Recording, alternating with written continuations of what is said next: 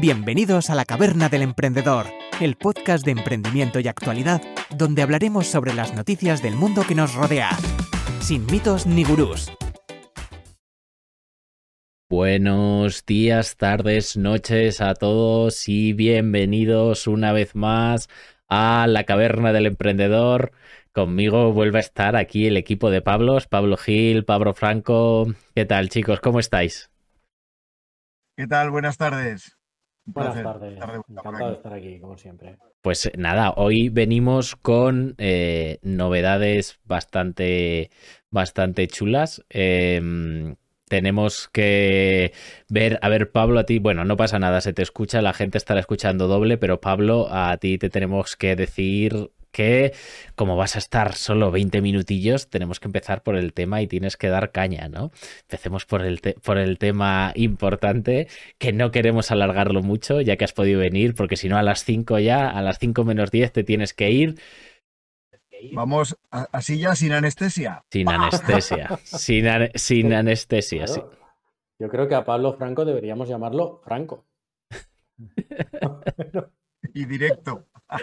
BME, Bolsas y Mercados Españoles, presentó hace unos meses el producto BME Scale, que es una nueva especie de bolsa como respuesta a la nueva competencia que tiene con Portfolio Stock Exchange en España para, según patrocinan empresas que están en crecimiento, lo que se conoce como scale-ups.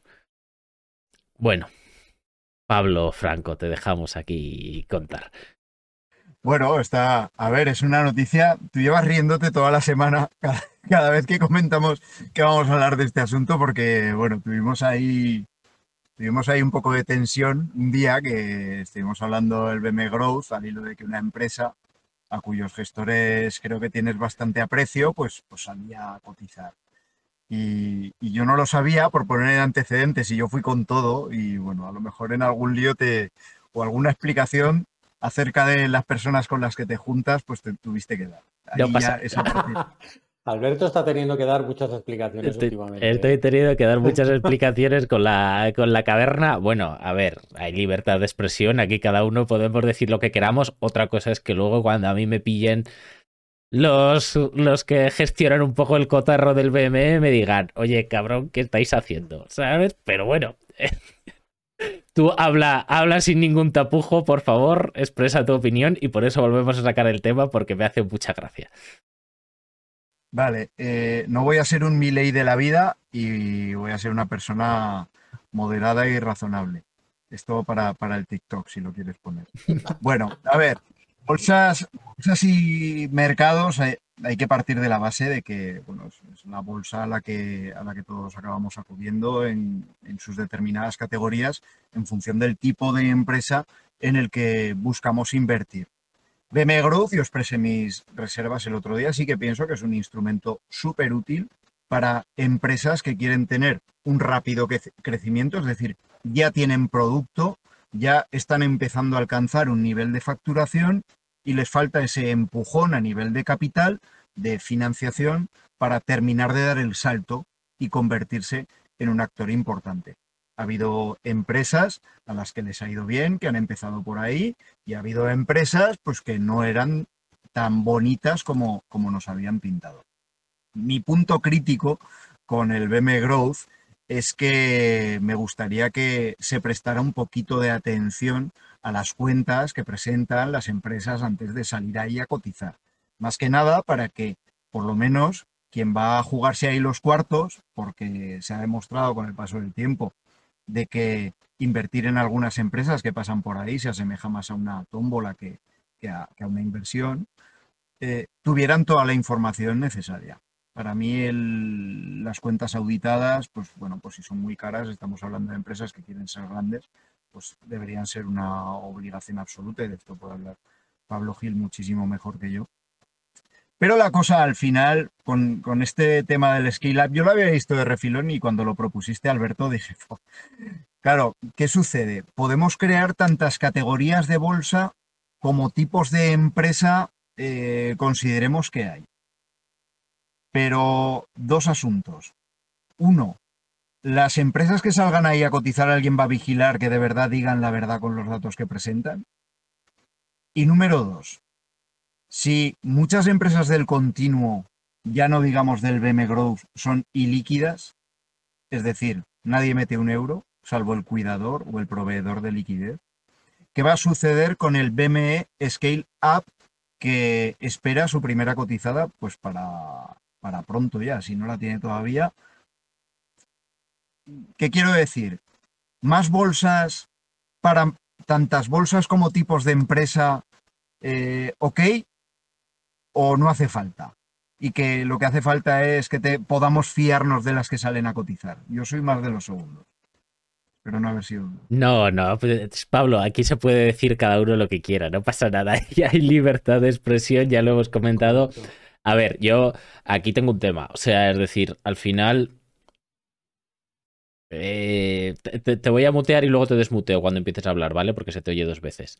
Em, al final, aquí eh, lo que están intentando hacer desde bolsas y mercados españoles, o me da igual desde el Euronest, o desde Portfolio Stock Exchange, o al menos la idea que se comunica es, oye, vamos a ofrecer liquidez en unos productos que no la tienen, ¿vale? Que son las participaciones pues en Scale Up, que para quien lo entienda, una Scale Up es una empresa que se supone que ya tiene un cierto track record, pero que sigue manteniendo unos crecimientos, puede ser 30, 40, 50%, unos evitas positivos, o sea que está en beneficios, que no es una empresa del IBEX ni mucho menos ni una empresa establecida, que tiene mucho más riesgo, pero también mucha más capacidad de, retorno. Entonces, ¿qué es lo que suele suceder? Que en este tipo de SLs, de sociedades, que es en la que yo normalmente me muevo, tanto con Zebra Investment Network en la parte de inversión, como cuando hemos buscado financiación, pues una de las cosas más complicadas es recuperar esa inversión. ¿Vale? Es decir, es muy fácil soltar el dinero, entre comillas, ir al notario y meterla, pero luego, ¿quién te la compra y cuántos años pasan? Entonces, eh, la lógica detrás de esto o lo que se comunica es, oye, vamos a intentar dar liquidez a esa inversión. ¿Cuál es la realidad? Que no das ninguna liquidez con estos mercados de momento. ¿Y por qué? Pues porque no hay nadie allí todavía. Y yo lo, lo siento mucho porque no, no hay todavía inversores y no sé si es factible que los haya en el, en el medio plazo, pese a que a mí me gusta porque, eh, porque la, idea está bien. ¿En qué se ha convertido un poco BME Growth o Portfolio Stock Exchange, que es un nuevo proyecto independiente de especie de bolsa, que en verdad es un sistema multilateral de negociación? Bolsa solo está la bolsa general. Pues se está convirtiendo en mm, un patio de socimis, porque socimis es un tipo de empresas que por obligación tienen que cotizar, ¿vale? Entonces, pues básicamente, oye, me dé a mí el más barato, el sistema más barato de cotizar y de cumplir con estos, como el que va a una empresa de gestión de riesgos laborales que es, oye, me dé la más barata y ya está, que me pongan los papeles, ¿no? Eh, entonces, al final aquí hay un problema. Tú, ah, tú, comentas el tema de que revisen más las cuentas. Bueno, aquí nos puede hablar más Pablo Gil. En principio, todas estas cuentas están auditadas. Aquí también hay otro problema y hay un problema también de entender dónde te estás metiendo, porque son empresas con mucho riesgo. Unas cuentas pueden estar auditadas, el plan de negocio de la empresa pues puede ser eh, muy ambicioso y luego no cumplirse.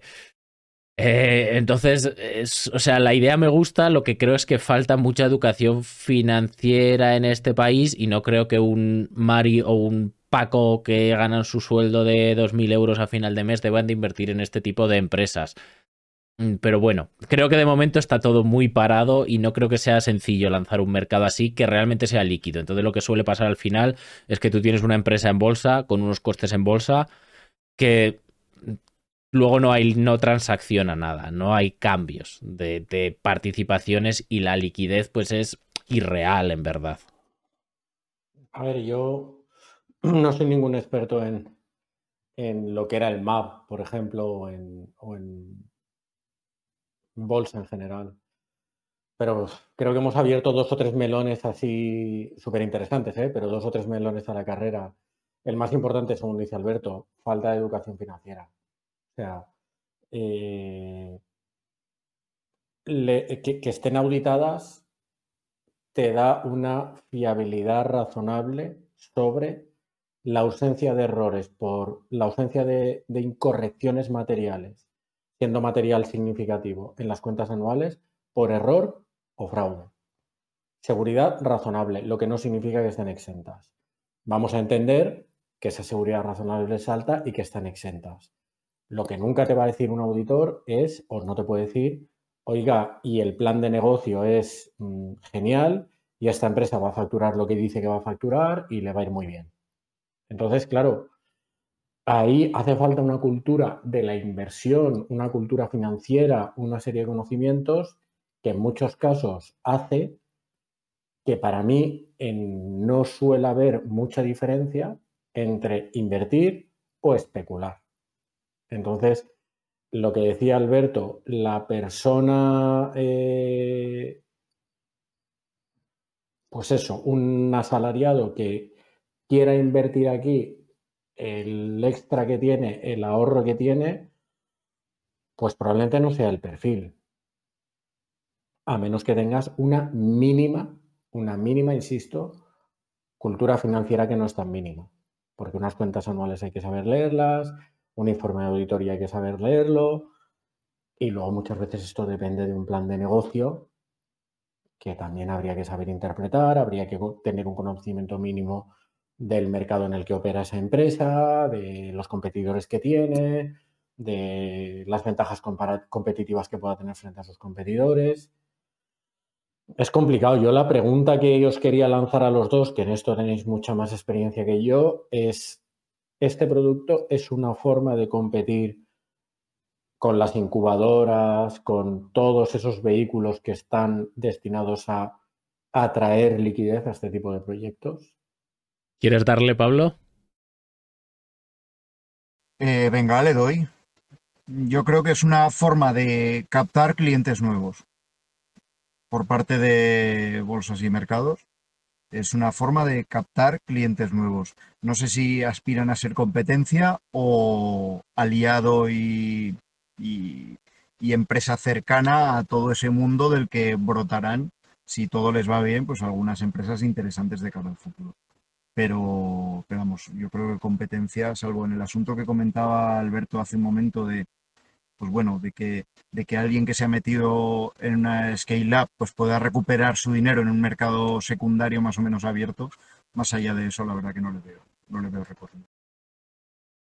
Pues yo voy un poco en línea, o sea, no creo que estén haciendo un esfuerzo de, de incubación, de aceleración, no, no, tiene nada que ver con eso. Sí que es verdad que tienen cosas que, que a mí personalmente me gustan, como el entorno premercado, que lo que te prepara es para, oye, em, cómo salir a bolsa, ¿no? Entonces te ayuda a crear una estructura de gobierno corporativo que tenga sentido. Ya en la semana pasada con OpenAI ya vimos lo que un mal gobierno corporativo puede hacer.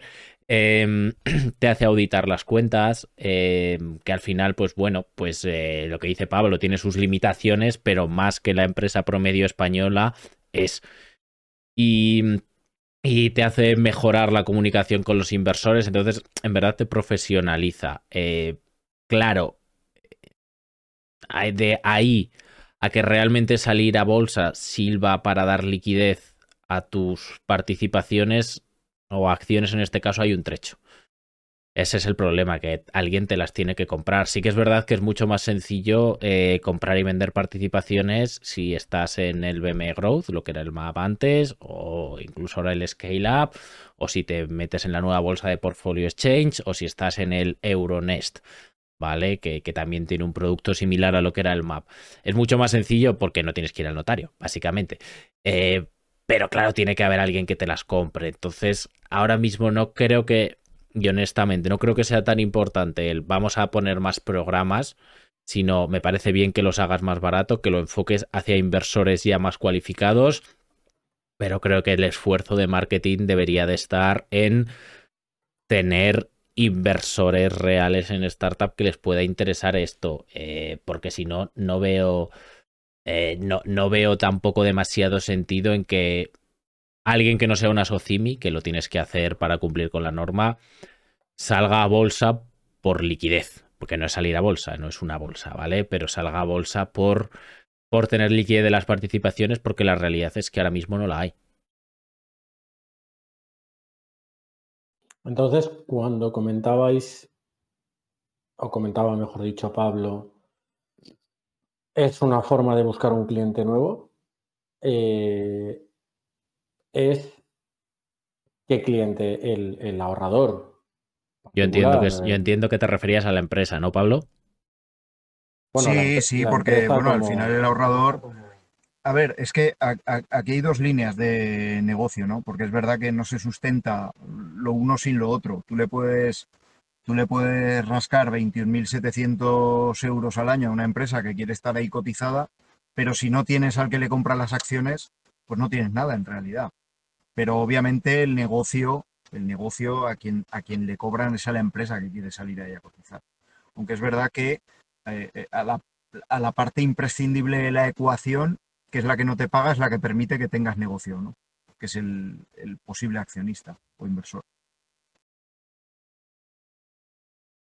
Exacto.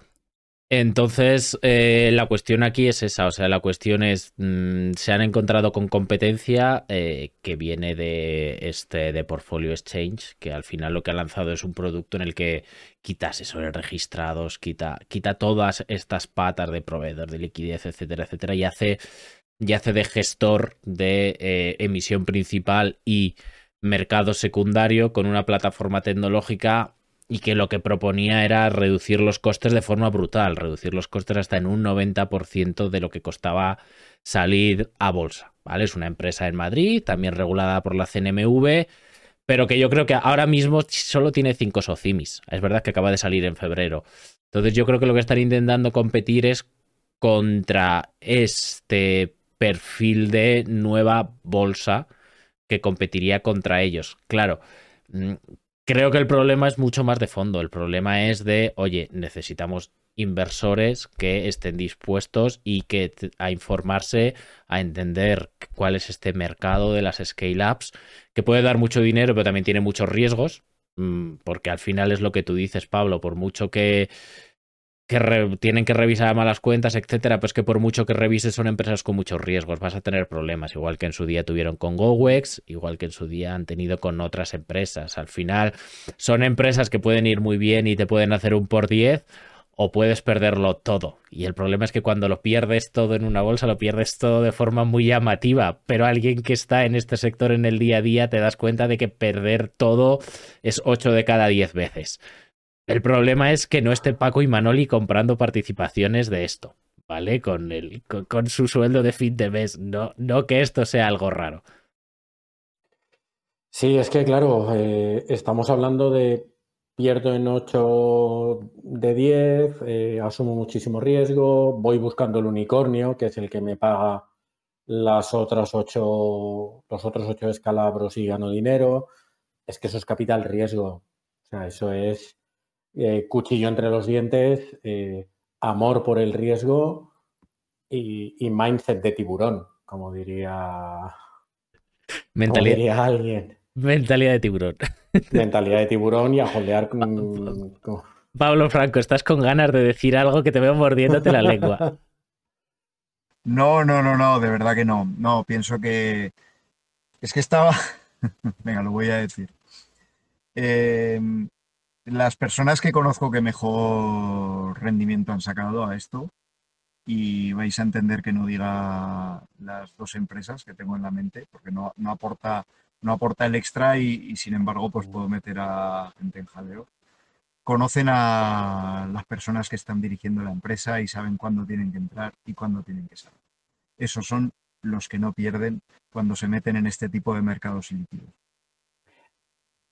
Yo creo que eso es una máxima no, di perdón. He dicho algo, he dicho algo que, bueno, que, es, que es grave, pero que, bueno, que todos tenemos en la cabeza, yo creo, cuando hablamos de este tipo de mercados. Es así, o sea, pero esto es normal, es como mm, al final tú en startup o en scale ups o en, cosas similares así, Es verdad que, que al final es muy importante mm, tener acceso a entrar en las rondas, em, conocer muy bien cómo lo va a llevar el equipo gestor, porque es muchísimo más importante que en una empresa grande. Entonces no es tanto, no sé si es tanto el uso un poquito de información más privilegiada como, coño, que es que este tipo de empresas depende tanto de la gerencia que si te enteras de algo por adelantado es que estás en el, o sea, es que estás en el caballo ganador. Es verdad, está claro. Mm, por eso no es un mercado para Pili o para Manolo, ¿sabes? Que han sacado su sueldo, es un mercado para alguien que ya está metido y por eso veo muy difícil que tenga liquidez. Tienes que estar en el mundillo, tienes que conocer las cosas que pasan porque si no, estás en desventaja, pero tampoco es una bolsa. Es que hay algo que, yo creo que es una máxima y a mí es lo que siempre me ha alejado de este tipo de cosas. Y es que cuando tú te enteras de algo, el negocio ya está hecho y, lo ha hecho otro.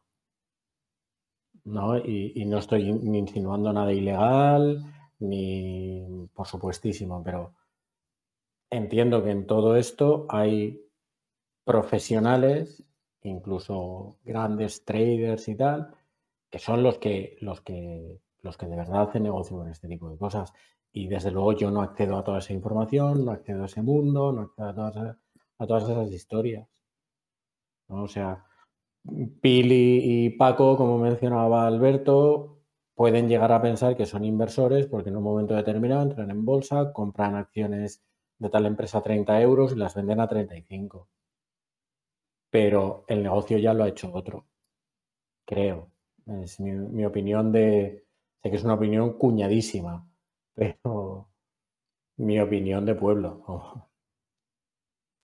La mentalidad de tiburón está muy bien cuando, cuando los demás no son tiburones con los dientes más grandes que tú. Claro. es lo que, es lo que te va a pasar en, en la mayor parte de los casos si eres uno que se está leyendo el cinco días, que ve que han sacado esto, que de repente hay cinco o seis empresas y se mete ahí mirando los gráficos que ha aprendido de José Luis Cava y acaba trasquilado sin una perra. Ahí, así me gusta, Pablo. Por fin, por fin sale, por fin sale el bueno. No, está claro. O sea, al final. Eh, es que este tipo de bolsas son complicadas para, para este tipo de personas. La mayor parte del valor, una vez que sale esa bolsa, ya se ha hecho. Es decir, una vez que salgas a un mercado de esto, la mayor parte del valor ya la ha generado. Si la empresa va bien, tú puedes seguir ganando dinero. Pero también os digo, tampoco creo que sea tan fácil lo que decís del negocio ya se ha hecho cuando sale la bolsa, porque es que el problema es que nadie las compra. Entonces da igual, o sea, el negocio, eh, independientemente de que salgas a bolsa o no, la venta será el precio que se tenga que hacer en un entorno privado entre dos personas que se ponen de acuerdo. No se va a hacer mm, en el digamos, en el mercado, en el fixing de, ese día. O sea, si hay alguna venta gorda de esas participaciones, no se va a hacer ahí en la subasta del fixing de ese día. Se va a hacer en una sala de reuniones entre dos fondos de Venture Capital que la venderán al precio que ellos acuerden entre ellos dos. Otra cosa es que luego lo saquen o no lo saquen, ese precio público. Bueno, no sé, Pablo, tú si tú te tienes que ir o porque has, dicho que a las 5 en punto te, tenías que ir y no, y no nos queremos exceder, no sea que tengas a la gente esperando. Estoy mirando por el retrovisor porque, porque ya me toca, ya salen. Nada, tranquilo, te dejamos, te, liberamos y nos quedamos Pablo Gil y yo por aquí, si te parece bien. Muchas gracias por pasarte. Que hace mucho que no hablábamos y, me lo paso muy bien. Gracias. Gracias, chao. Me alegro un montón de haberte visto, Pablo, hasta ahora. A ver, ya estamos por aquí tú y yo. ¿Cómo vas, Pablo Gil? Ya nos, hemos quedado los dos otra vez. Exacto, volvemos a la intimidad. Para, para, terminar el tema que nos, que nos acontece. Bueno, resumen, o sea, yo entiendo muy bien lo que, lo que estáis comentando. Sí que es verdad que creo que, que, que en un mundo ideal esto podría cumplir una función muy, muy importante, que es que mm, tú como inversor en una empresa inicial que empieza siendo una SL, eh, entras, entras con unos planes, con unos eh, pactos de socios, con X cosas y, y metes dinero en el circuito de innovación ¿Qué es lo que pasa? Que luego en el formato SL ahí no hay liquidez. Al final puedes estarte 5, 7, 10, 12 años, incluso en las que van bien, que sobre el papel tú has hecho un por 10 en tu inversión, un por 15, o sea, las que van muy bien, por 20, pero está sobre el papel. Eh, mm, en ese momento creo que hace falta mover la rueda y como ver la rueda me refiero, vale, que ese inversor pueda realizar su ganancia, que en las otras 8 o 9 ha perdido todo el dinero, pero que en esta pueda realizar su ganancia y que con ese dinero pueda invertir en proyectos nuevos y cada uno tiene su fase. Entonces sobre el papel, eh, a mí me gusta la idea de lo que plantean, ¿no? De decir, oye, vamos a dar liquidez y las empresas que ya sean medianas, grandes, vamos a, a ponerlas en un mercado en el que es mucho más fácil intercambiar esas participaciones y donde alguien puede comprar cantidades pequeñas. Sí que es verdad que hay muchísimos, muchísimos desafíos como los que planteáis. El primero es que probablemente no haya nadie. El segundo, que probablemente esas empresas no estén lo suficientemente maduras en muchos casos como para que em, sea justo para un inversor minorista competir contra los fondos que pueden entrar, pueden tener derechos de veto, pueden tener acceso a la gestión y, tienen mucha más información por más que intentes em, hacer que todos los inversores tengan la misma información en el mercado. Entonces, a ver, hay muchas limitaciones, pero a mí la lógica me gusta.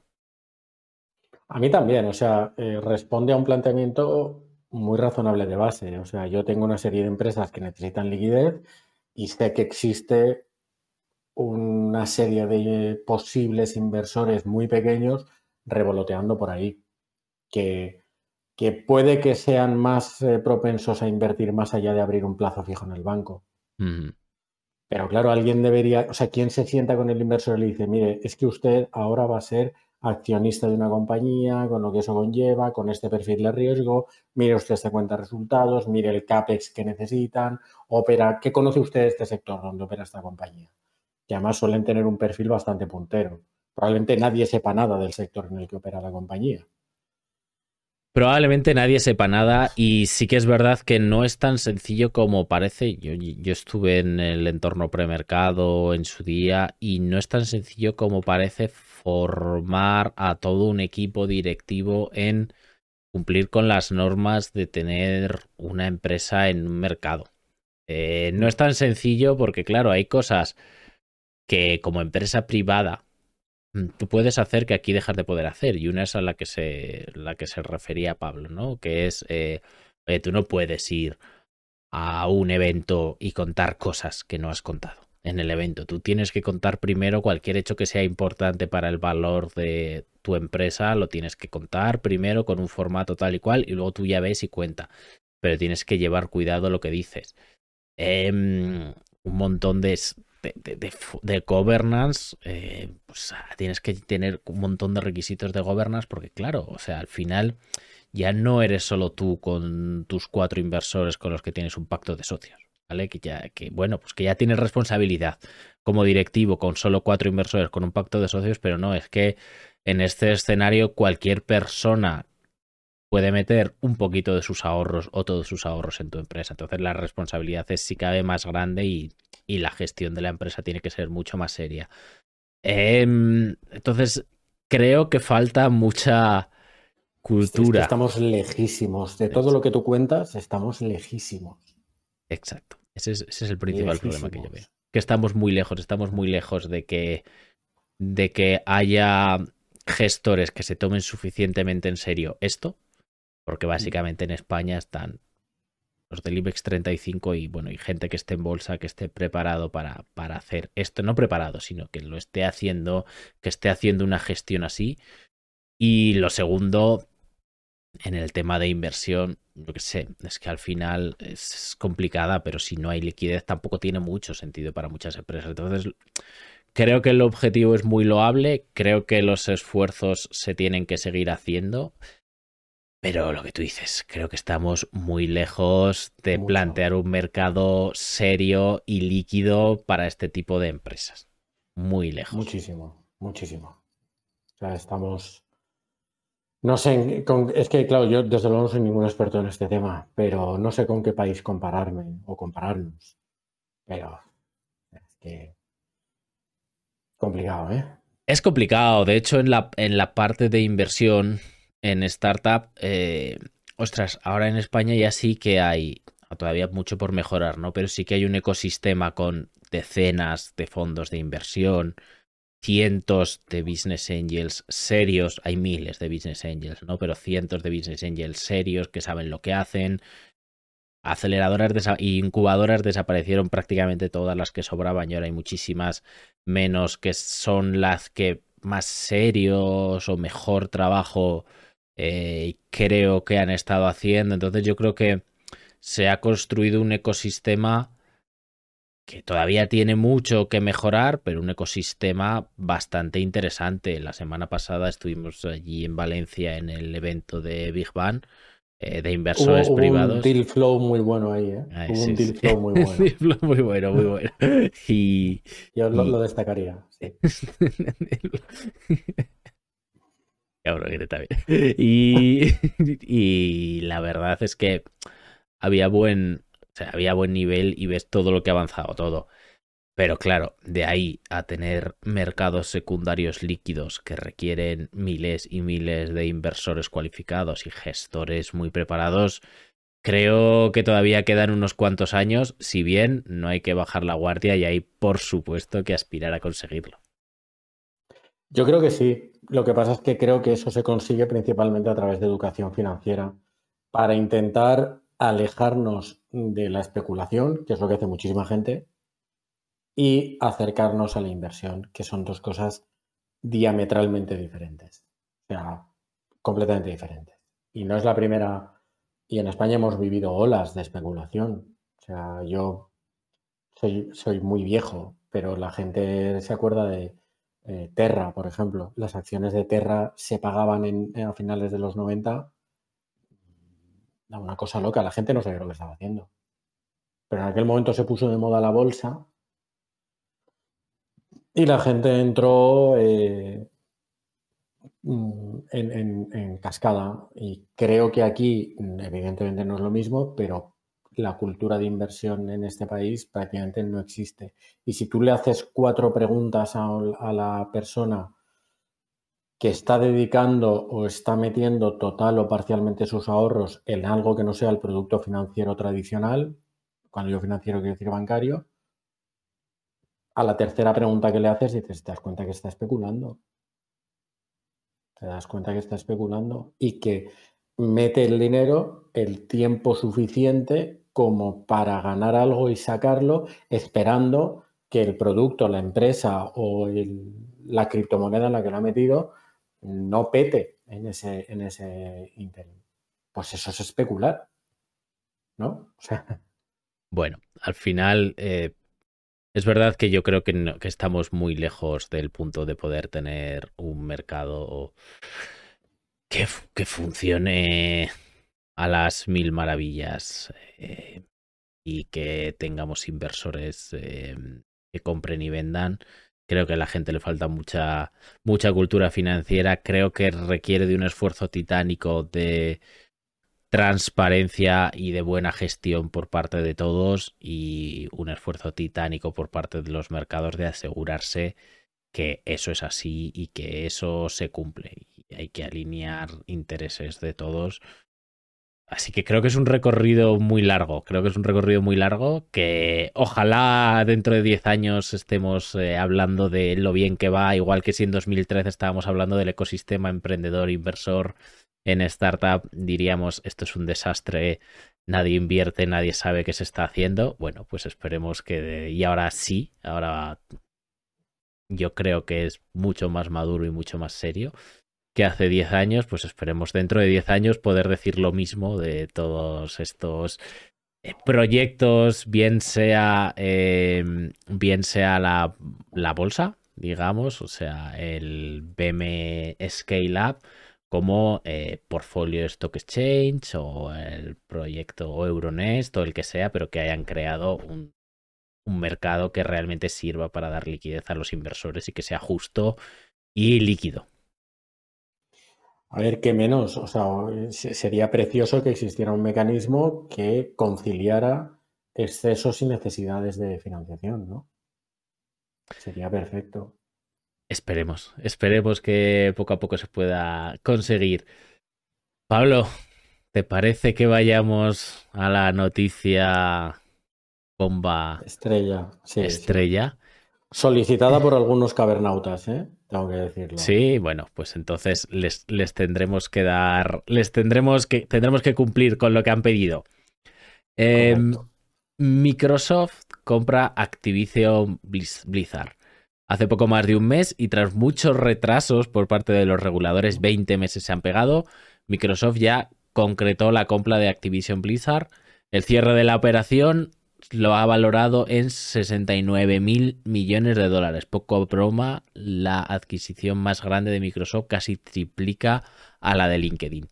Y tras esta operación, sagas como Call of Duty o Warcraft e incluso Candy Crush eh, forman parte de Microsoft y han anunciado que van a estar en el Xbox Game Pass, además de en otros servicios que por temas regulatorios han tenido que ceder la propiedad de juegos en la nube, o sea, la distribución en la nube a Ubisoft.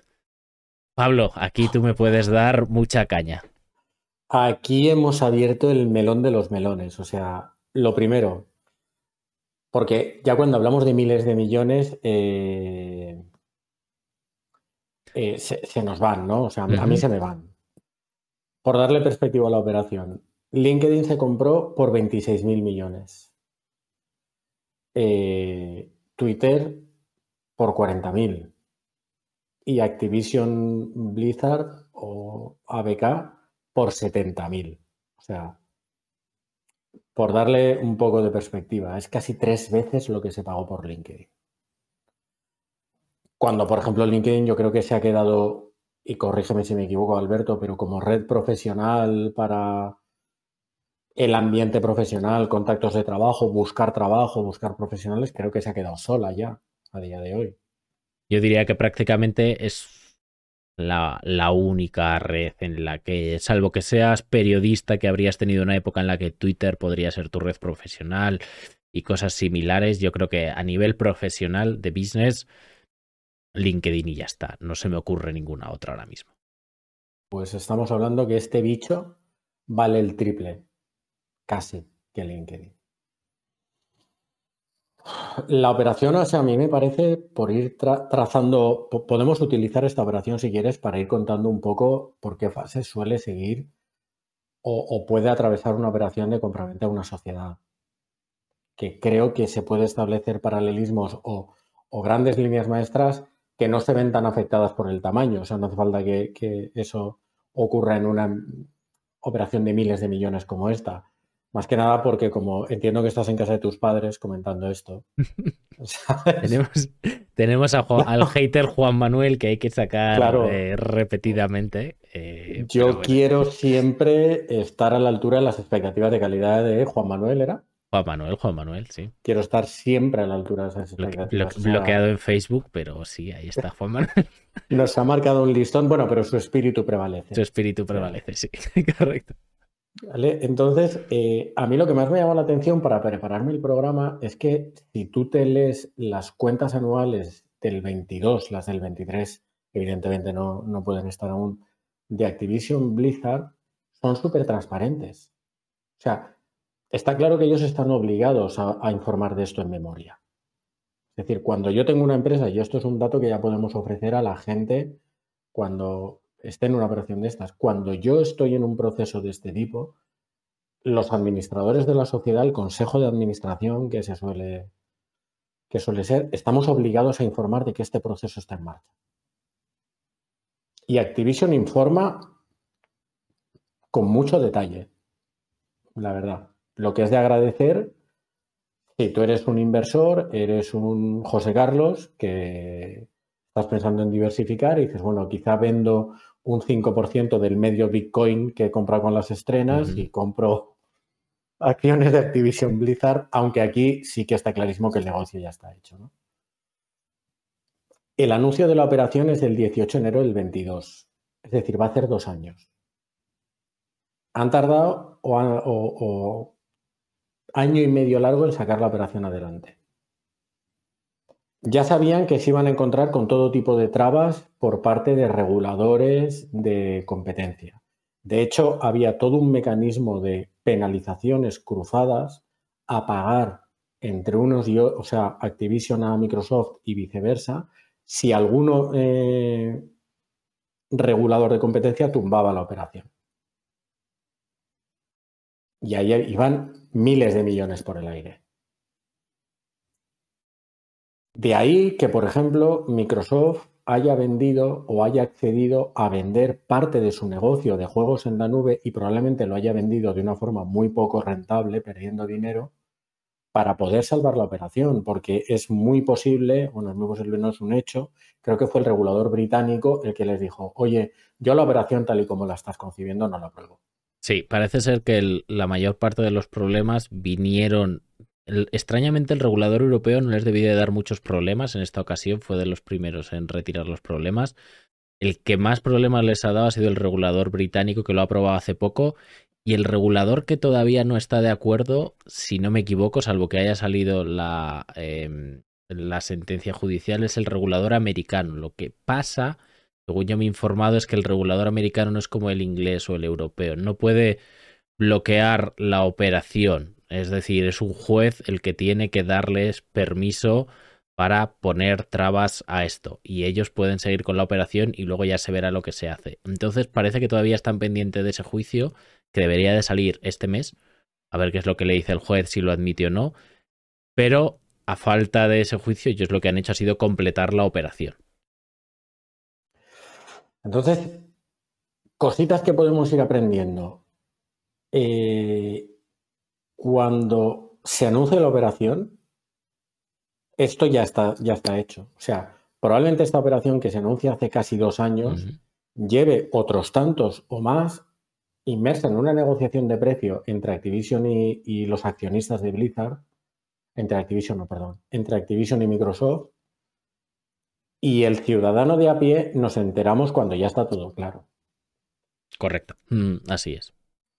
O sea, esta, esta operación se negociaría a lo largo de 2021. Se comunica al inicio de 2022. Han tenido 20 meses de pegas de los reguladores.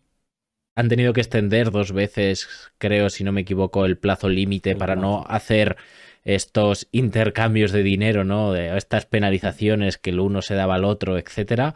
Eh, y, y se concluye en octubre de este año a falta, si no me equivoco, de que eh, un juez estadounidense diga yo no estoy de acuerdo. Ok, ya. ya. Entonces, claro, lo primero que hay que pensar, porque esto en el mundo gamer y tal ha traído mucha cola, eh, porque hay gente que está esperando, mucha gente de hecho, que Microsoft salve, por así decirlo, eh, Activision. Lo comentábamos antes preparando el programa la salve un poco de qué, porque Activision en 2022, que fue un año regulinchi, ganó eh, libres de impuestos, lo tengo por aquí, la, después de impuestos, la chuletilla, 1.500 millones de dólares. Ojo, salvar una empresa que gana 1.500 millones de dólares, eh, facturando 7.500, es decir, gana limpio el 20% de lo que vende. O sea, eso es. Todos los bodos, fíjate, yo que soy más de múltiplos pers y cosas así. Ostras, eh, estás comprando una empresa que gana 1.500 millones por 70.000 millones. Quiero decir, ¿cuántos años necesitas para recuperar esta inversión. Es que necesitas 50 años para recuperar la inversión. ¿Qué quiere decir? Que yo creo que los socios de Activision o los accionistas de Activision se han frotado las manos cuando firmaron esto, porque vamos, para ellos es una gozada. Y creo que Microsoft está descontando muchas sinergias aquí que le está pagando a los socios de Activision, con sinergias en el argot de Manei es básicamente, oye, esto ahora gana 1.500 millones, pero si lo metemos dentro del Xbox Game Pass, lo metemos dentro de nuestros servicios que llegan a mucha más gente, podemos hacer que valga que gane 5.000, 6.000 millones y entonces la operación no sale, no sale rentable. Es la única razón en la que yo veo que un múltiplo así tenga sentido. Y sinergias más allá del negocio, es decir, la mitad del, voy a decir, no, lo sé, ¿eh? pero la mitad de los costes de Activision yo ya los tengo en mi estructura. Personal y más de tecnología, diseño, estructura, hardware, software. Es decir, eh, no es solo que yo vaya a maximizar ingresos, sino que la mitad de los costes los voy a, les voy a meter la tijera. Está claro Entonces, que meter la tijera, sí. Correcto. Eso es lo que yo entiendo que está descontando Microsoft. También una gran, una historia que se dice mucho en el mundo, pues ahora juegos como Call of Duty solo se va a poder jugar en Microsoft, en la Xbox. Cuando tú te lees las cuentas anuales de, de Activision, Activision te dice quiénes son sus principales clientes. Y tiene tres. Dos corresponden, son Apple y Google y corresponden a juegos como el Candy Crush, es decir, juego en el móvil. Su principal cliente fuera del móvil, lo que solemos llamar videojuegos como consolas y tal, es Sony. Mi pregunta es, ¿Microsoft ha comprado Activision para pegarle un tiro a su mejor cliente y dejar de venderle? Él igual quiere promocionar el Windows Phone, ¿no? Correcto. No, está claro. A ver, yo creo que Microsoft lo que no se quiere quedar, y esta es mi opinión estratégica desde la casa de mi mamá, ¿vale? Eh, para, Juan Manuel. Lleno de odio. lleno de odio, ¿vale? Eh, o sea, yo creo que Microsoft, una de las cosas que más importantes ha comentado es, oye, esto nos coloca como la tercera empresa de videojuegos detrás de Tencent. Tencent tiene Valorant, League of Legends, eh, juegos de este estilo, y de Sony. Mm, claro, yo creo que lo que no quiere es quedarse atrás en esta carrera. Ve el sector del videojuego, ve que ellos están atrás porque compraron Bethesda. La Xbox, honestamente, fuera de América, creo que la 360 funcionó un poco, mm, pero ya no mucho. La Xbox, la primera, sí que tuvo tirón, pero vamos, está fuera de América, está a años luz de, de la, de la PlayStation. Entonces, mm, bueno, el juego en móvil no tenían prácticamente nada. O sea, no, no, no podían competir con un Sony. Entonces yo creo que, es, también es una inversión para no quedarse atrás. Sí, pero claro, eh, pedazo de inversión para no quedarse atrás. O sea, yo creo que Microsoft a la, a la larga o muy larga, lo que pasa es que esta predicción que voy a hacer no vale de nada porque no soy capaz de, de ponerle plazo, ¿no? O sea, en los negocios y en la economía las predicciones valen si le puedes poner un plazo. Y yo ahora, por explicarlo un ejemplo, digo, algún día, Alberto, vamos a morir. Esa predicción es fiable al 100%. Pero no vale nada, porque no soy capaz de decirte qué día vamos a morir. Si fuera capaz de decírtelo, esa predicción valdría, ¿no?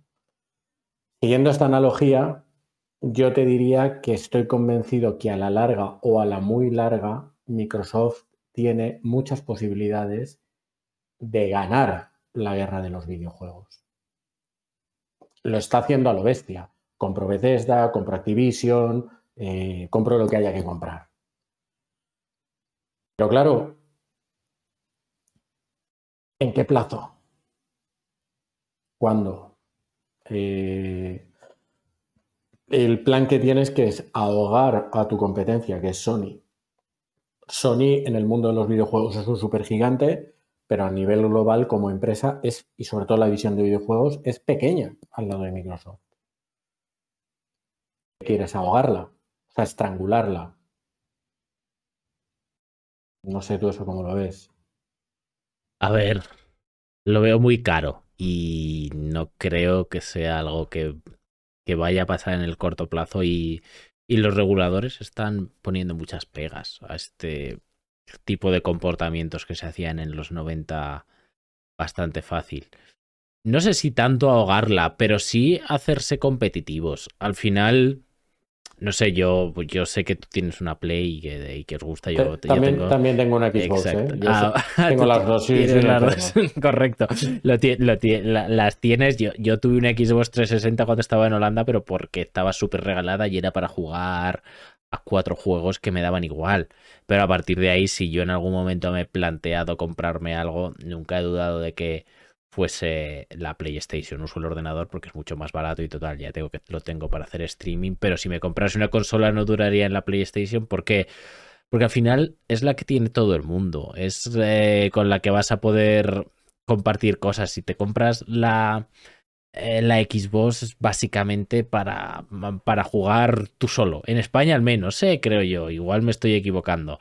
Bueno, luego está la Switch, que eso es para, para jugar con niños y en familia. Pero eso, eso ya es otro mercado completamente distinto, el de Nintendo. Entonces, yo creo que es que están, o sea, creo que fuera de em, en el mercado de las consolas fuera de Estados Unidos están tan lejos que no son ni siquiera competencia o esa impresión me da de una PlayStation A mí hay algo que me, una duda que me salta, que es hasta cuándo el, mundo del videojuego se va a seguir basando en vender la consola como aparato. Ha habido varios intentos de- de ser, eh, de pasar ya de migrar a la nube completamente. Google tuvo uno que se llamaba Stadia. Yo fui cliente de Stadia, yo lo tuve. Técnicamente eh, era un, era un increíble. Algo que salió hace cuatro años ya, ¿eh? Que cuatro años el mundo de la tecnología es un mundo. Google Stadia era increíble. Ahora los juegos eran una puta mierda, hablando mal y pronto. O no había directamente. Y al mismo coste que los bombazos que sacaba sobre todo PlayStation. Entonces, mm, no había por dónde cogerlo. a ver al final no, no sé por dónde irán las cosas el, formato de Stadia yo creo que tenía mucho sentido ¿no? porque al final oye vamos a hacerlo en los servidores de Google yo te streameo el juego claro el, problema de ese sistema es por muy pocos milisegundos de distancia que tengas, no, no sé cómo de bien irá si tu internet no es tan bueno, ¿no? O sea, lo desconozco. Pero bueno, el caso de Google, ya sabes que abandonan las cosas que no les encajan desde el principio y lo han hecho con decenas de productos. Pero sí, yo creo que el juego en la nube tiene mucho sentido. De hecho, tienes el PS Now, tienes el Xbox Game Pass, tienes muchos juegos que son en streaming. Entonces, eh, no lo sé, sinceramente, no, no, no sé por dónde van a ir los tiros, pero es verdad que lo de comprar una consola, yo, como cliente que ahora mismo solo tiene una Play 4 viejísima, que usa para jugar al Diablo y poco más eh, dos veces al año, eh, sinceramente, yo si tengo un ordenador un poco potente, me uso el ordenador porque los juegos valen una tercera parte por norma general en Steam y ya está. Para mí es más cómodo. Para mí. No sé, o sea, yo creo que, que es un momento muy revuelto y que, insisto, creo que Microsoft tiene las de ganar al muy largo plazo, que como no soy capaz de decir, el muy largo plazo es 2040, por ejemplo, pues no, no valgo como, como gurú tecnológico.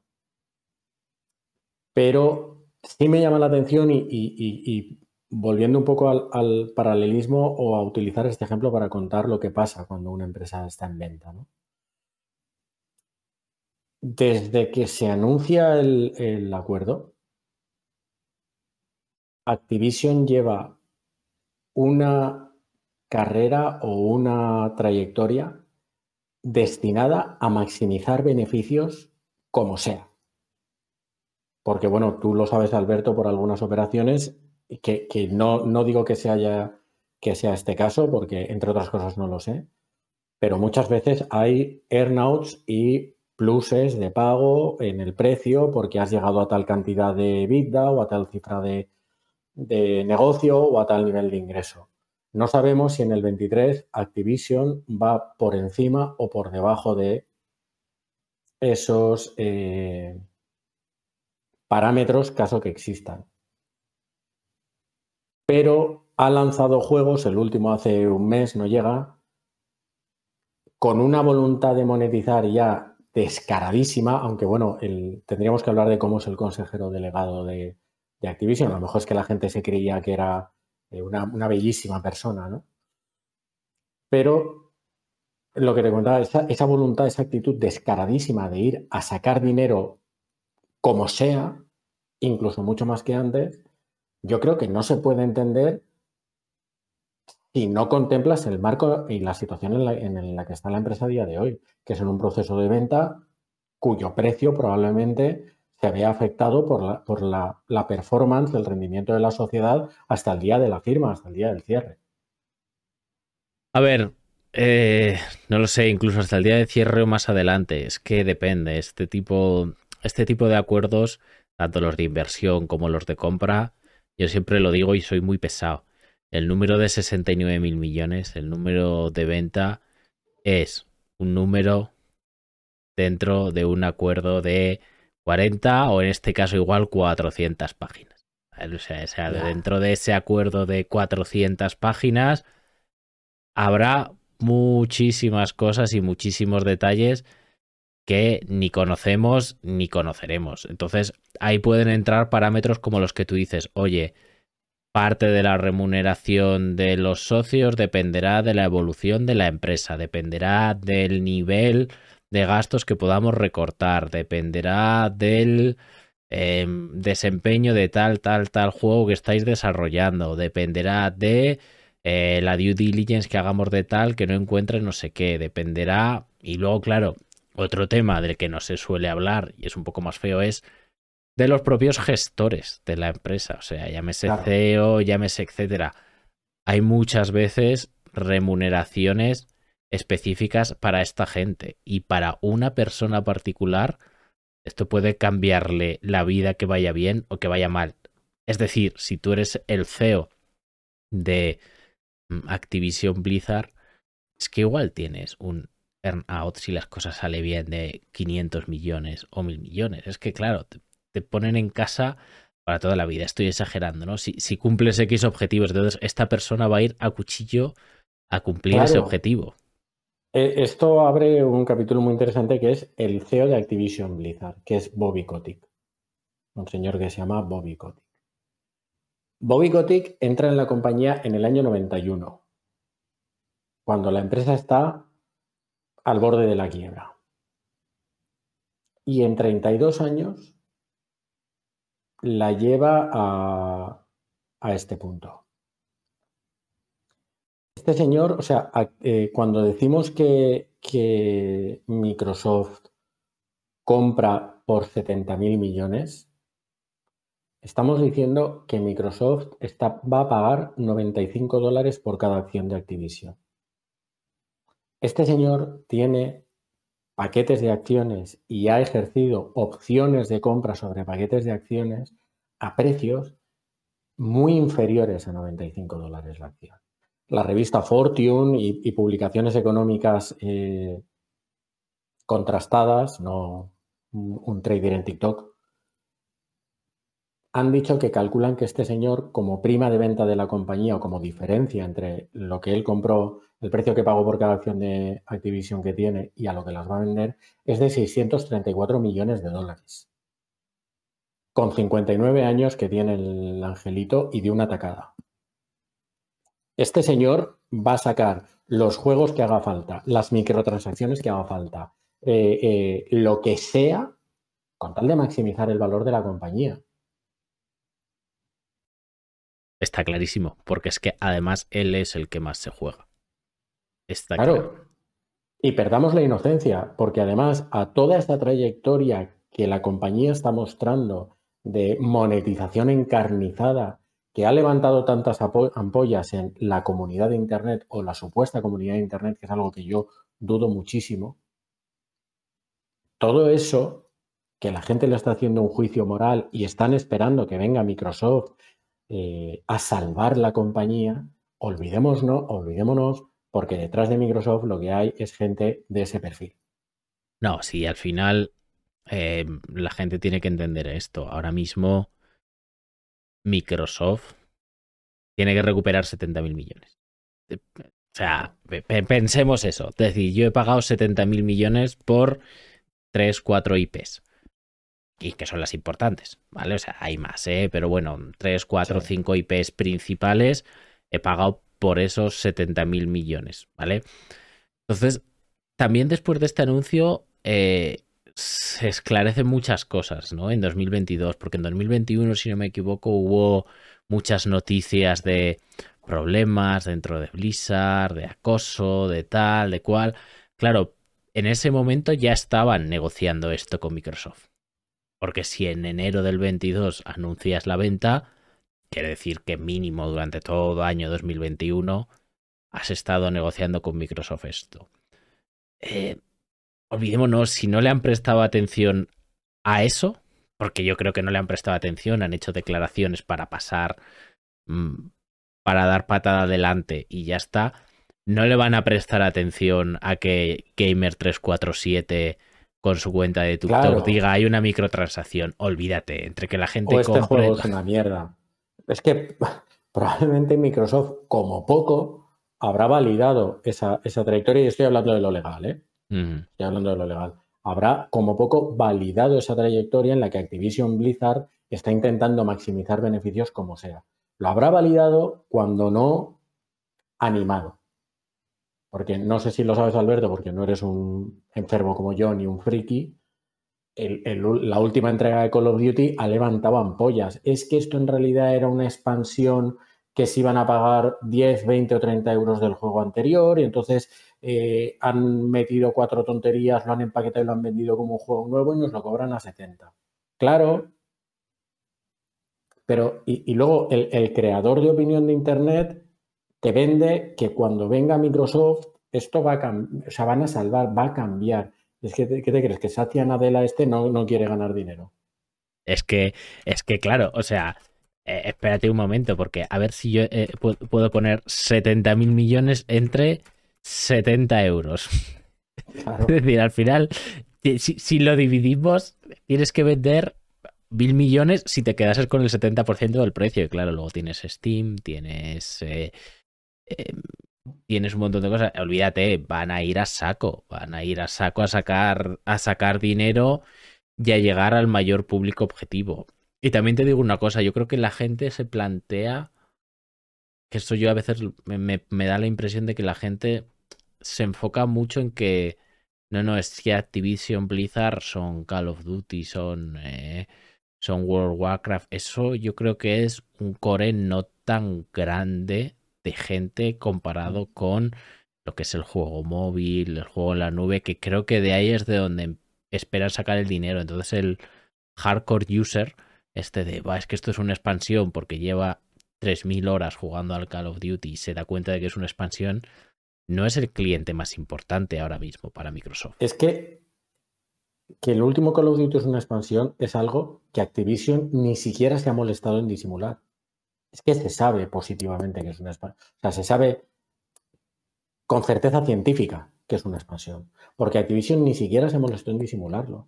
y, es algo que también pasa en el mundo de hoy en día con las redes sociales. La comunidad, hay mucha gente que se envuelve en la bandera de la comunidad de jugadores. Quiere que hagamos no sé qué. Vale, ¿quién es la comunidad de jugadores? Vamos a pensar, ¿cuántos youtubers, Gamer347 en, en X, que no Twitter, cuántos TikTokers, cuántos Instagrames puede haber poniendo a caer de un burro a Activision? ¿15.000? Por decir un número muy alto. Sí, sí. ¿20.000? ¿50.000? Vale. ¿Cuánto vendió el Call of Duty del año pasado? Salió a la venta el 30 de octubre de 2022. Fue el juego más vendido de 2022. Estando a la venta dos meses. En esos dos primeros meses, lo que ha vendido detrás ni lo sabemos, pero en esos dos primeros meses vendió mil millones de dólares. Si divides mil millones de dólares entre 70 euros que vale cada copia, son como 160 millones de copias. ¿Quién es la comunidad de Call of Duty?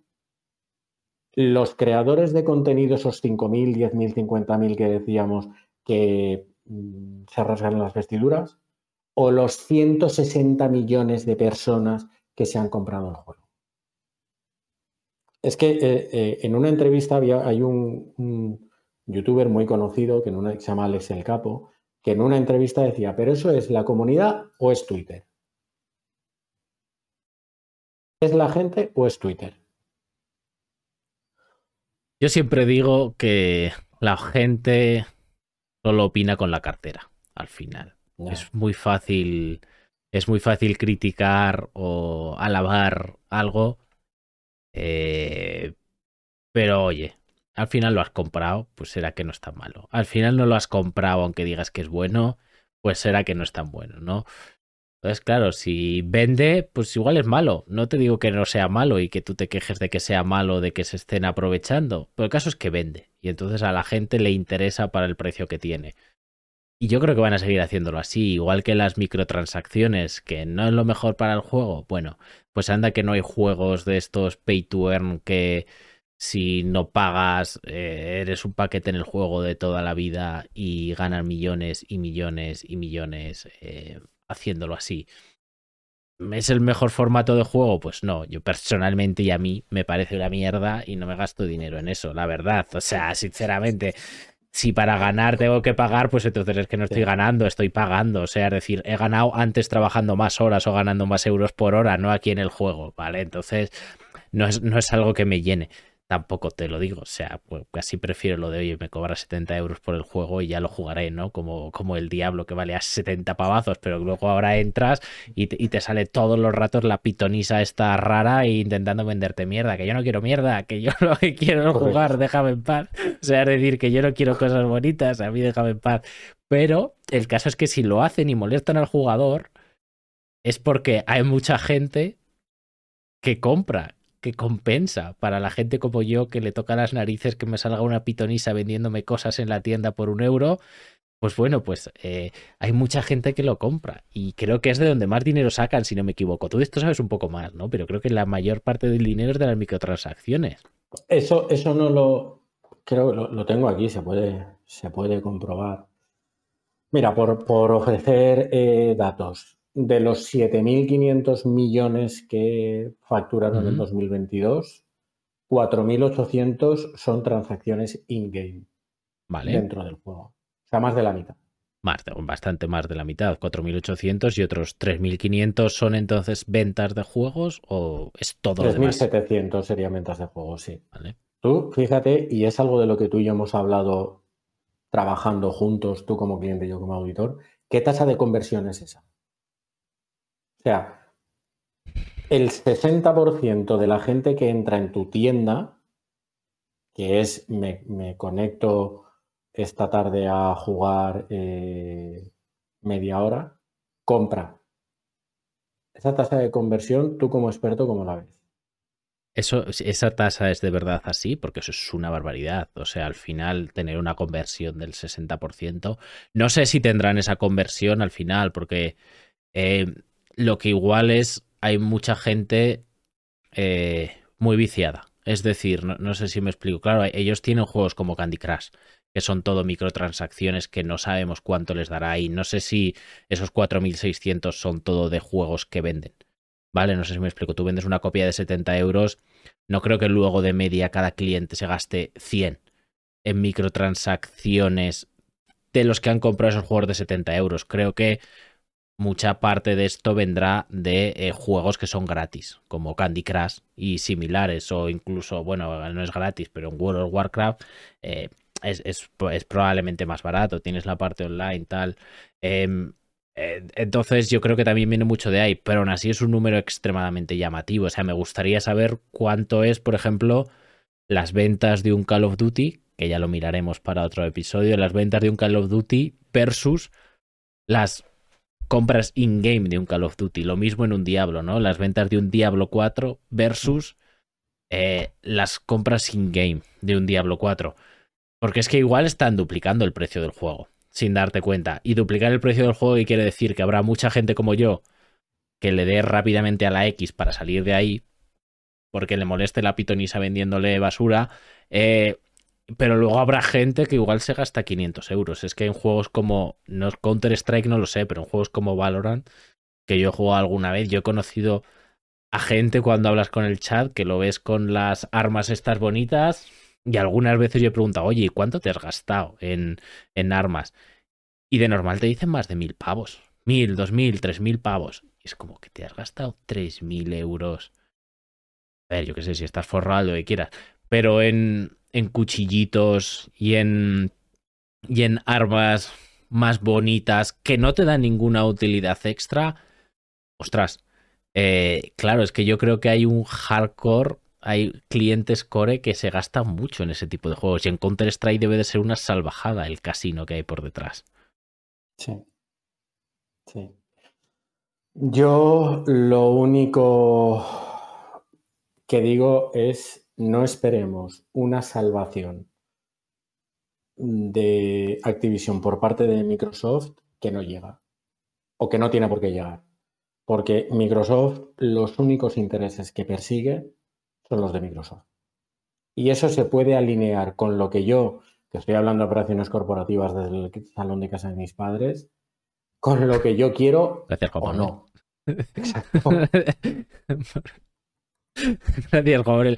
Que quede claro para todos los que nos estáis viendo, no estamos en el salón de nuestros padres, cada uno tenemos nuestra casa. De hecho, Pablo creo que está Correcto. en la oficina. Mira, nos, nos comentan los cromos del FIFA, correcto. O sea, lo de los cromos del FIFA es también otro ejemplo. Yo no sabía mucho de esto hasta que se lanzó otra polémica en Twitter y es que me parece brutal porque es, o sea, me parece una máquina tragaperras. Al final es compra cromos, compra cromos, compra cromos hasta que te salga un equipo competitivo y yo me quedé como, pero ¿en serio? O sea, es decir, te gastas 70 pavos en el juego, 80 pavos o lo que valga y luego te tienes que gastar 100, 200, 300, 500 euros en sobrecicos hasta que te sale algo.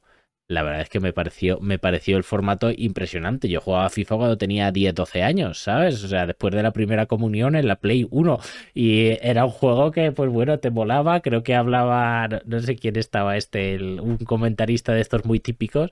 eh, y yo qué sé, y, pero me parecía lo más inocente del mundo para niños. Yo ahora a un niño, honestamente, teniendo ese formato, no le dejaría jugar al FIFA, porque me parece, me, me parece lo más cercano a una máquina tragaperras que hay.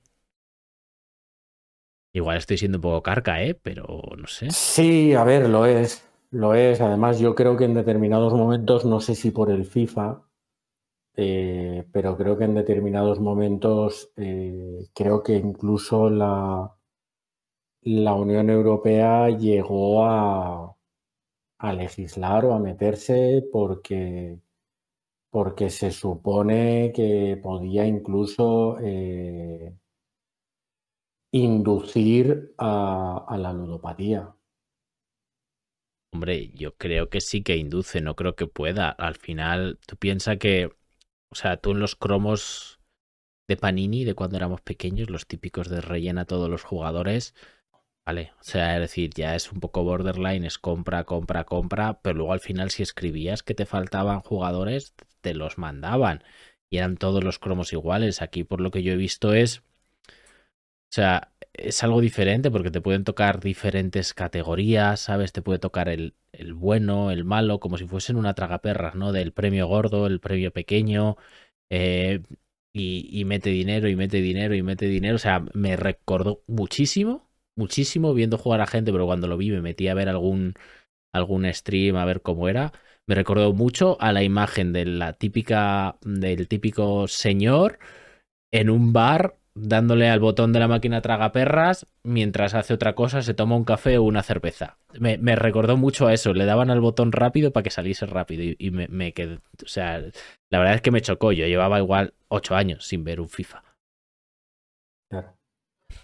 Es que, joder, eh, eh, lo que ha quedado, o lo, lo que está llegando al mundo de los videojuegos desde que, desde que estamos jugando al Super Mario hace 35 años, ¿eh? Exacto, sí. Hace 35 años, la verdad es que ha cambiado mucho, ¿eh? Yo, yo todavía tenía la Game Boy gorda aquella. Con Yo el- también la tuve. Con yo el Donkey. Kong, o sea que fíjate si somos viejos, con el Donkey Kong, el Super Mario y el Pokémon. Cuando lo sacaron, y eso ya fue en los 90, ¿eh? eso ya mucho más avanzado, ¿dónde va a parar? Eh, vale, Pablo, no sé si te queda algo más de este tema o quieres que pasemos No. al cuñadismo máximo. Pasemos al cuñadismo máximo, por favor, lo, lo necesito. Vale, venga, perfecto. Nos, nos vamos ya de, de este tema. Bueno, fin de 2023. Este es el último episodio en el que vamos a estar solos los tertulianos habituales de la caverna en este año. Así que hemos decidido hacer nuestras predicciones económicas de España para el año 2024 y así posteriormente compararlas con lo que pase el año que viene, cuando volvamos a hacer este episodio. O sea que lo primero, iniciamos una tradición navideña, que esto es muy bonito, Pablo. Una tradición navideña aquí que es Cierto. predecir qué va a pasar en la economía de España en el año siguiente. Y luego iniciaremos el año que viene otra tradición, que es tirarnos los trastos a la cabeza porque nos hemos equivocado. Correcto. Y para Correcto. hacerlo más fácil para ti, empieza tú. Predicciones cuñadas, ¿no? Exacto, sin predicciones cuñadas. Vale. Pues entiendo que esto se trata de ir fuerte, ¿no? Se trata de ir fuerte, sí. Yo creo que vamos a pasar otro año esperando ese cataclismo económico que no acaba de llegar. Bien. Yo tengo delante, para parecer un poco menos cuñado, el último informe del Banco de España, que es la... eh, Alberto, esto no se hace. Esto- O sea, esto si te lo preparas ya no es cuñado. Exacto, vale, vale, perfecto. Esto no se hace. Vale, bueno, me he leído el último informe del Banco de España. Por- primero para poner un poquitito las bases para que, para que cuando nos llamen cuñados tengan razón, pero no 100%, o sea, que por lo menos sepan que en sabemos de tus padres tienes tiempo. Exacto, exacto, exacto. Total, no, no tengo que limpiarme la ropa, la echo al suelo y ya me parece lavada y pegadica, entonces pues me sobra el tiempo, ¿no? Pero bueno, básicamente, o sea, em, ¿qué es lo que el Banco de España, que en este momento yo creo que será de las pocas instituciones no extremadamente politizadas, al menos, o sea, de las pocas instituciones públicas un poco serias, no me voy a mojar demasiado, que quedan, porque claro, si vas al CIS o a cosas así o al gobierno, pues ya olvídate de que lo que leas tenga algún sentido económico, ¿vale? Lo que plantean es que este año vamos a crecer el 2%, 2,3%, que es lo mismo que fue el año pasado. El año que viene estiman un 1,8% y en 2025 un 2%. ¿Qué quiere decir? Crecimiento bajo, pero 2%. Es verdad que venimos 2021 y 2022 de crecimientos por encima del 5. Estamos hablando de crecimientos reales, que eso para una economía como la española es mucho. Pero aquí viene la gorda, ¿vale? Que es el tema de la inflación. Que a mí aquí me hace gracia, ¿vale? O sea, es decir, en 2022 tuvimos una inflación armonizada del 8,3%. Este año plantean el 3,6%. Claro, aquí no tienen en, o sea, aquí tenemos en cuenta toda la caída de eh, la energía y demás. Y en 2024 el 4,3. Yo creo que aquí se quedan un poco cortos porque los alimentos han subido mucho. Entonces, ¿cuál es mi predicción? Empleo, empleo lo mantienen igual, lo mantienen. eh, este año estamos en el 12 de tasa de desempleo, 11 y medio. Esto en España es algo que podríamos hablar mucho más a fondo porque parece que la tasa de pleno empleo es que más de una de cada 10 personas estén paradas. O sea, es, algo que a mí me explota la cabeza y que sigo sin entender porque en otros países es el 3, el 4, el 5. Eh, aquí, ¿por qué tiene que haber más de una de cada 10 personas paradas? Da igual la, la ley laboral, la legislación laboral que tengas. Eh, eso es algo que me explota la cabeza. Entonces, no, no, no sé muy bien a qué se debe y hay muchos economistas que están en lo mismo. Yo creo que lo que tú has dicho va a depender de la inflación y no, y no de la española, sino de la alemana. ¿Por qué? O sea, me parece una forma de tirar balones fuera por tu Exacto. parte. No, va a depender de la sociedad alemana. Exacto, no, de la inflación, bueno, del crecimiento alemán. Al final, Alema- Alemania, a diferencia de España, lleva ya unos cuantos meses en recesión o prácticamente en recesión. Eh, ¿Qué es lo que pasa? Que al final quien manda en el Banco Central Europeo es Alemania. Y si Alemania sigue por este camino, pues yo creo que bajarán los tipos. Si bajan los tipos, eh, creo que es muy difícil que veamos que el año que viene es mucho peor de lo planificado, que es mucho peor de ese crecimiento bajo del, del 2%. Mm, pero es que hay tantas bombas que pueden explotar, entonces yo creo que va a ser un año de precios, va a seguir siendo un año de precios altos porque los tipos de interés bajarán, bajarán, eh, o por lo menos se mantendrán como están de precios altos, inflación alta, un poco más de lo que plantean, que nos coma a todos un poquitito los ahorros y mm, crecimiento bajo, pero sin meternos un tortazo porque no va a haber un choque agresivo por parte del Banco Central porque Alemania ya está muy jodida. Entonces, como Alemania está muy jodida, pues no van a seguir aplicando subidas de tipos de interés o cosas que ralenticen la economía porque entonces te cargas a Alemania. Entonces, como de momento están así, pues yo creo que así nos mantendremos. Ahora, que somos inmunes, ya dijo Zapatero que estábamos en la Champions League tres meses antes de meternos el tortazo gigante, así que eso nunca se puede saber. Pero yo estoy muy en línea con lo que te dices. de verdad, de verdad. Bueno, o sea, ¿no te acuerdas de esa frase? Estamos en la Champions League tres meses, tres meses o cuatro antes de meterse el batacazo, ¿no? Pues, pues creo que por ahí van los tiros.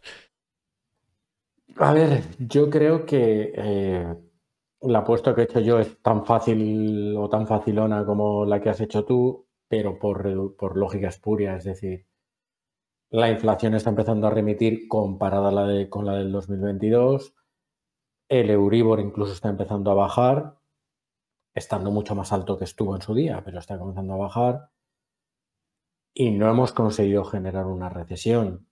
Y si Alemania está en recesión y por lo tanto los motivos o las motivaciones para generar una recesión han desaparecido, pues lo normal es que no entremos. Otra cosa es que efectivamente no seamos inmunes o que estemos en una tasa de crecimiento eh, que pueda ser prácticamente testimonial. Es que fíjate, por ejemplo, Alemania eh, crecimiento del primer trimestre 0, del segundo 0,1, del tercero menos 0,1. O sea, ha crecido literalmente en cero. O sea, no se puede decir que está en recesión, pero está ahí. ¿Qué, es lo que pasa? O sea, aquí hay muchos temas que yo creo que, pueden pasar, ¿eh? Y es que España siempre tiene sus, eh, sus desequilibrios bastante graves. Uno de ellos es ahora mismo el sector público. ¿No? Otro de ellos es dependencia de sectores como el turismo, que si al exterior le va mal y se pegan un tortazo, pues a España le acaba afectando un poco más tarde, pero le acaba afectando. De hecho, el otro día estaba hablando con, con un canario que trabajaba antes de la crisis de botones allí en un, en un hotel de Canarias y dice que él se ganaba 50 euros por día trabajado y le daban 300 euros en propina por días trabajado. Y ostras, me voy a hacer rico con esto. ¿Qué es lo que pasó al año siguiente, en 2008? Dice, joder, la broma entre nosotros es, les vamos a tener que dar propina nosotros a ellos. Claro. Luego llegó aquí y igual, igual nos tenían que dar propina otra vez a nosotros, ¿no? Eh, entonces España siempre va un poco más tarde en todo, tanto en crecer como en tal. Lo que es verdad es que desde 2008 no, o sea, la renta real de los españoles ni ha crecido. O sea, es una estamos muy estancados. Entonces es, es una situación mucho más delicada de la que parece bastante más delicada de la que parece, porque además estamos subiendo los sueldos al 3%. La inflación española vuelve a estar por encima de la de la Unión Europea. Acordémonos que están las dos zonas, Unión Europea y España, en euros, que quiere decir que eso te hace menos competitivo. Comparado a la Unión Europea, mientras subes sueldos, cada vez eres menos competitivo. Entonces, puede que llegue el punto en el que digamos, ostras, es que todas estas exportaciones que hacemos por turismo, que hacemos de bienes, em, ya no son tan competitivas con Europa, empiezan a bajar y nos metemos nosotros mismos en una recesión por nuestros desequilibrios. no lo sé. Es verdad que creo que las reformas laborales que han hecho hacen que no se vaya tanto que un decrecimiento no, no vaya a implicar tanta pérdida de empleo. Pero, pero ya veremos, tío. Ya veremos. No lo sé, no lo sé. No lo sé. Es muy, es muy difícil, sí. El, caso, el caso es que piensa que el Banco Central Europeo tiene un balance 7-8 veces más grande que lo que tenía en 2010. La economía de Europa no ha crecido en 2008, perdón. Eh, la economía de Europa no ha crecido 8 veces, no es 8 veces más grande. Entonces, es verdad que ahí también tenemos una bomba. O sea, tenemos una bomba que puede explotar la inflación en cualquier momento. Yo creo que lo que pasa ahora es que hay mucho dinero, pero no se está usando. O sea, es decir, no se está usando desde, el punto de vista de, oye, los bancos generan dinero, ¿no? Al final. Entonces, yo creo que ahora lo que están haciendo es casi no dan hipotecas, ya lo hemos hablado en varios episodios, eh, no remuneran los depósitos, entonces hay mucho dinero en la economía, pero no está siendo usado para comprar bienes. También hay que tener en cuenta y eso, que tenemos una bomba de inflación que puede saltar en cualquier momento, mucho más allá de la que hemos tenido. ¿no? Em, entonces, no, sé muy bien. No sé muy bien qué puede pasar. Yo no soy tan optimista para, para 2024 como pensar aquí no va a pasar nada. O sea, estamos jugando a cortar cables de una bomba, puede que no pase nada, o puede que nos estalle en la cara, ¿sabes? No, es que yo tengo que, tengo que decir que llevo dos años muy, muy desorientado en ese aspecto porque la inflación ha estado disparada, pero disparada. Eh, y la actividad no paraba. Los tipos de interés mm, también han subido muchísimo y la actividad no paraba. Al final de la historia yo pienso que la familia media española Pili y Paco, como tú los llamabas, que puedan tener entre 3 y 4 mil euros de ingresos limpios entre los dos al mes, pues si les ha subido un poco la hipoteca, al final los números les siguen saliendo y si han salido un poco menos a comer o a cenar o han salido igual, pero en lugar de 30 euros por persona han pagado 36, los números les siguen saliendo porque el consumo no se ha visto demasiado afectado, no lo sé, por lo menos el ocio. Entonces dices, pues yo, por ejemplo, estoy esperando ahora febrero que Mercadona saque esos números del 23, por ejemplo. Me gustaría verlos. Bueno, eso es algo que, que podemos comentar. Igual aburre a la audiencia sobremanera, pero, pero es, un, es, un punto, es un punto interesante. Pero a ver, no lo sé, el tema... A ver, tú piensas que si vas a revalorizar pensiones, vas a revalorizar el salario mínimo o subir el salario mínimo un 3%, ambas cosas, honestamente yo veo prácticamente imposible que la inflación se sitúe por debajo de, ese 3%. Es decir, entonces en esa línea, bueno, el Banco de España está diciendo 4, creo que, creo que lleva razón ahí. Em,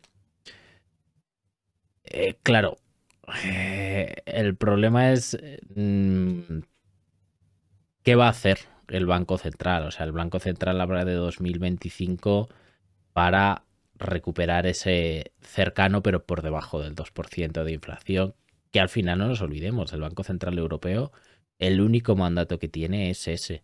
Luego le hemos metido el salvar la zona euro, el pleno empleo, el crecimiento, o sea, todo eso se le asigna al Banco Central desde los medios de comunicación y desde los políticos como, hombres, que tiene que pensar en estas cosas, pero no es verdad. En su acta fundacional lo único y exclusivamente que pone es que se tienen que ocupar de que la inflación esté cercana, pero por debajo del 2%. Todo lo demás, técnicamente, le debería no de dar igual, sino es que si afecta negativamente al otro objetivo, debería de desestimarlo. Mm, ¿Qué es lo que pasa? Que todos sabemos cómo es la política y eso no es así. Entonces, por eso yo creo que una Alemania en recesión, que cierre este año en un menos 0,1,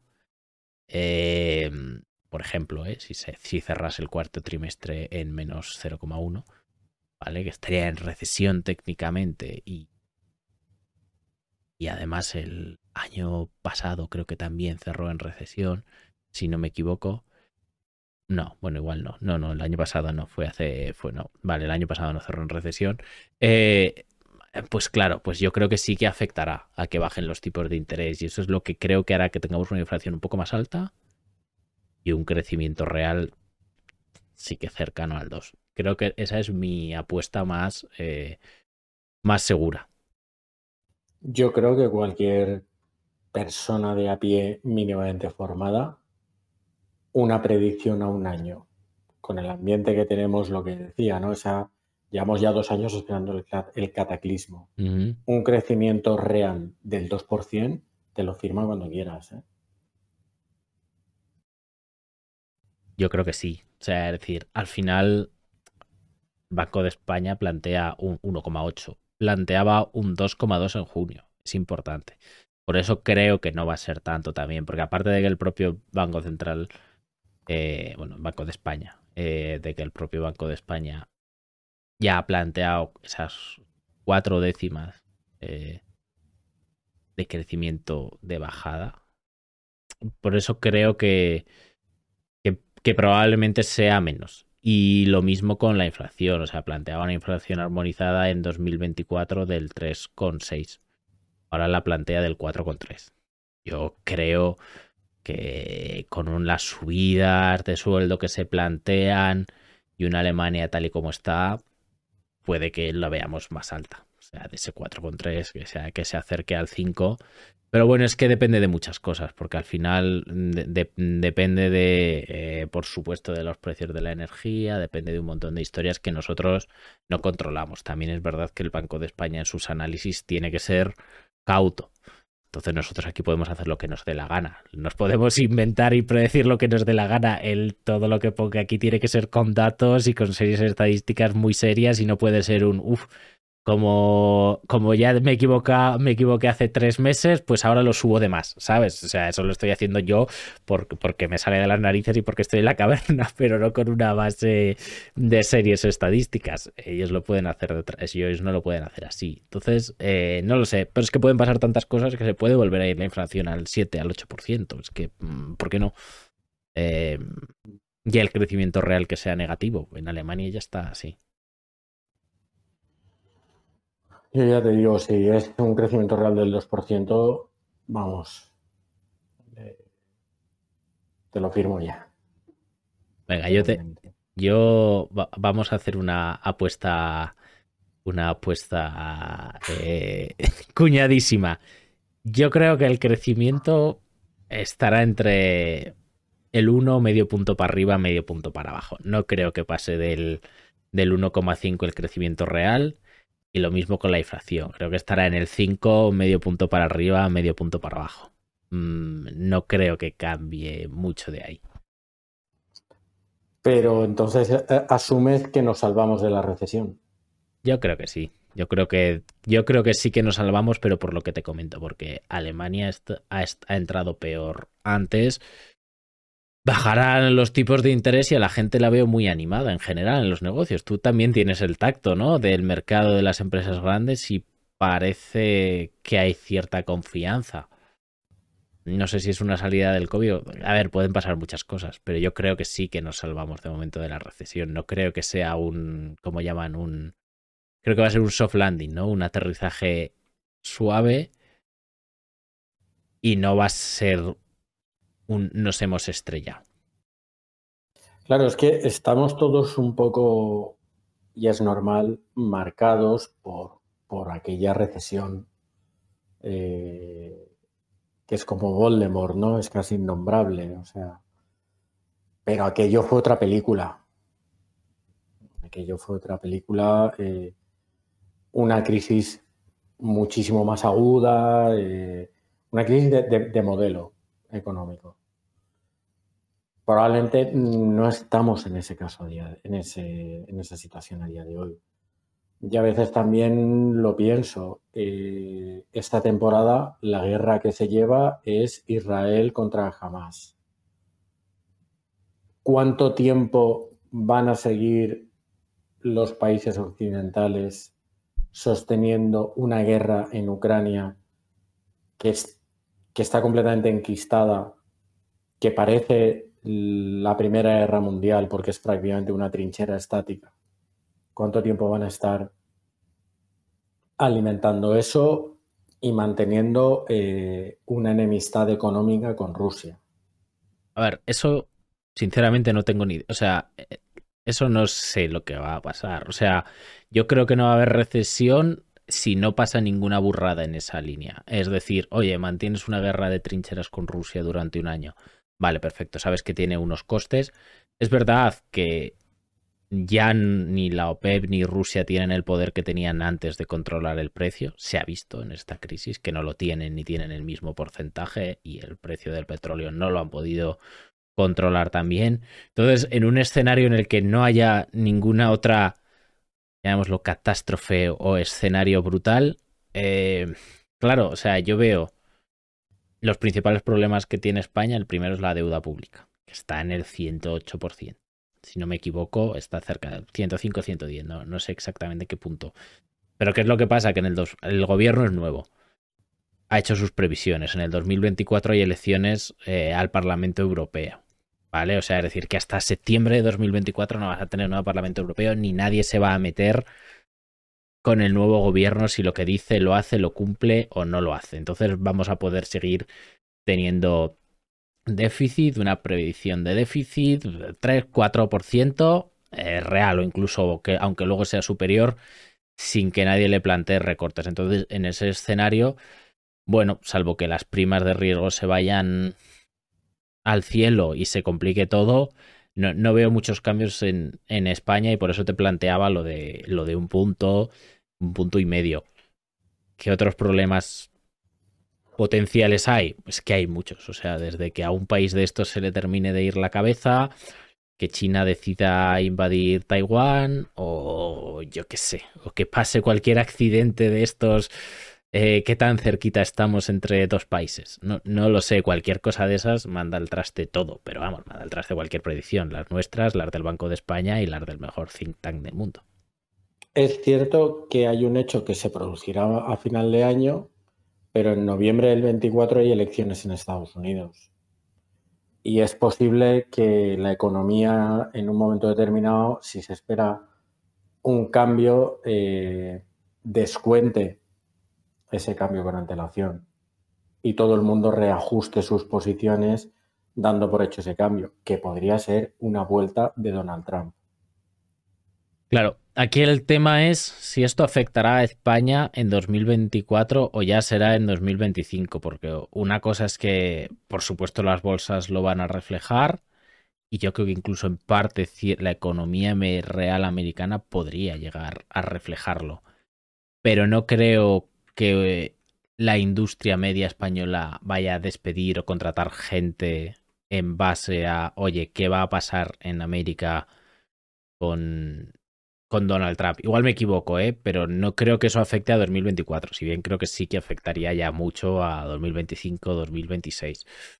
Eh, no lo sé, pero sí, sí, claro, es que es un año que en el que va a haber muchos cambios y en el que también hay que ver qué es lo que pasa tanto con Israel como con Ucrania, como eh, como con Estados Unidos, como con Alemania. Entonces ya no depende tanto de lo que haga el gobierno aquí, que sinceramente creo que no va a poder hacer tantas cosas por el por la cantidad de partidos políticos que hay metidos, creo que no van a poder hacer tantos cambios y que va a ser más un, bueno, pues dejemos pasar los cuatro años y hacer cosas de bulto que llamen mucha la atención de cara a los telediarios, pero cosas reales no creo que ahora mismo puedan hacer una nueva reforma laboral o puedan hacer cosas reales de este calado. No sé si me equivoco, ¿eh? pero no creo. No lo sé. No lo sé, la verdad.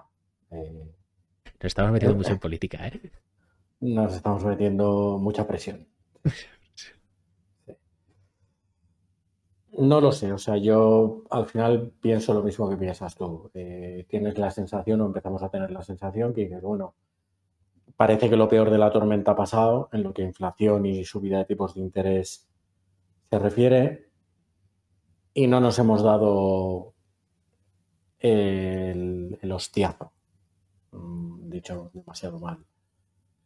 Bueno, lo normal es que el, si, ya he superado las turbulencias, lo normal es que el aterrizaje sea suave, porque si me tenía que haber piñado parece que ya he pasado esa barrera.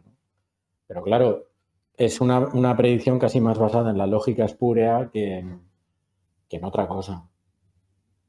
Claro, a ver, no nos hemos pegado el tortazo. A ver, eh, no, y sí.